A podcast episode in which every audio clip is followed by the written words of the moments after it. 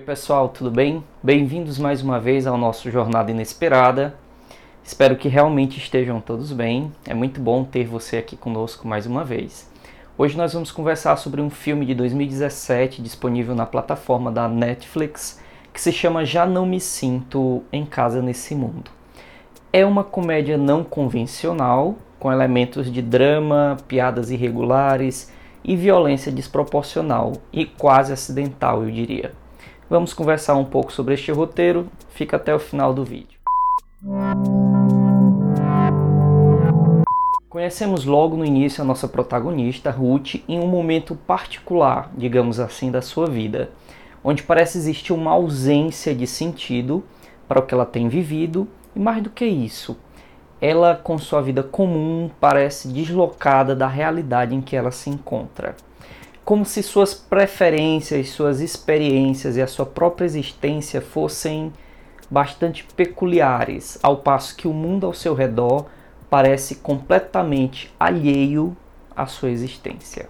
E o filme começa assim: nós vamos acompanhando os pequenos acontecimentos da vida rotineira da Ruth, suas raivas diárias e as suas parcas alegrias, até que um certo dia, quando ela retorna do seu trabalho, seu trabalho como auxiliar de enfermagem, ela encontra sua casa revirada, completamente revirada. Ocorrer uma invasão e além de terem é, levado seu laptop, a prataria que ela guardava, né, como recordação da sua avó, havia sido também extraviada. E aqui acontece uma transição da primeira parte para a segunda fase do filme. Este roubo ele acaba funcionando como um estopim para que a Ruth passe a ter, vou dizer, alguma atitude diante dos eventos da sua vida. E assim como ela é transformada, o roteiro também o é, deixando de ser uma aparente comédia simples, com piadas bem sorrateiras e passando a ter uma história mais dramática, com eventos aleatórios e violentos. Eu diria que nesse momento o filme ele assume de vez a roupagem de um humor negro, que para mim era a ideia do roteiro desde o princípio. Desde o confronto do dono do cachorro, que sempre fazia suas necessidades fisiológicas na grama da Ruth, é, esse dono do cachorro era o Tony, interpretado pelo incrível Elijah Wood, nós acompanhamos encontros absurdos com personagens excêntricos, um após o outro. E a minha impressão é de que o grau de excentricidade, né, ele vai aumentando à medida que os personagens vão se apresentando ao longo da, da trama. É, eu cheguei a pensar na hora, né, eu me lembro bem, será que não vai ter ninguém normal nessa história? Ao mesmo tempo que eu me lembrei que da máxima, né, que diz que de perto ninguém é normal mesmo e acabei me conformando com aquele tipo de personagem sendo apresentado. E dando continuidade né, à nossa história, nós vamos acompanhar a nossa protagonista diante da inatividade policial frente aos seus dramas, a Ruth e o seu recém-melhor amigo Tony decidem fazer justiça com as próprias mãos. Se tem algo que pode ser destacado nessa história é isso, que tentar fazer justiça com as próprias mãos parece não terminar bem. Os eventos e desfechos para os personagens envolvidos nesse contexto são sempre catastróficos. Tanto que a, a loucura era tamanha que me pareceu que o roteirista não sabia simplesmente muito bem como terminar aquele balaio de gato que ele tinha começado.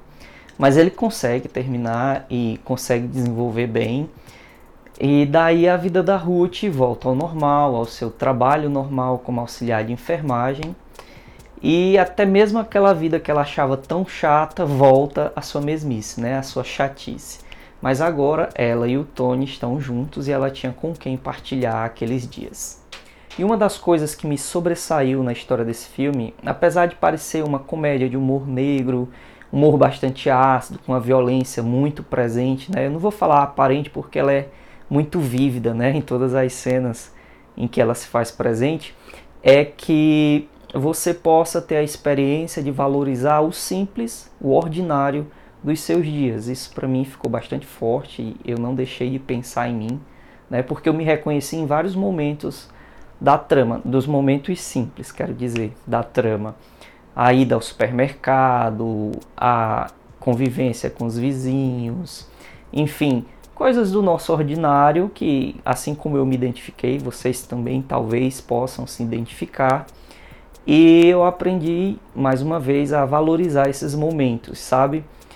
Eu não preciso ter uma vida extraordinária o tempo todo. Na verdade, eu preciso ser feliz, encontrar alegria no ordinário dos meus dias. Isso para mim é algo muito valioso, muito valioso mesmo. E é isso, pessoal. Eu quero agradecer mais uma vez a presença de cada um de vocês convidá-los a uma ação nesse vídeo, que é poder se inscrever aqui embaixo, não sei de que lado o botãozinho fica. Nos seguir nas nossas redes sociais, que estarão disponíveis aqui do lado. Espero verdadeiramente que vocês fiquem bem. Esse tempo pior vai passar logo, com a graça de Deus. E nos vemos em breve. Tchau!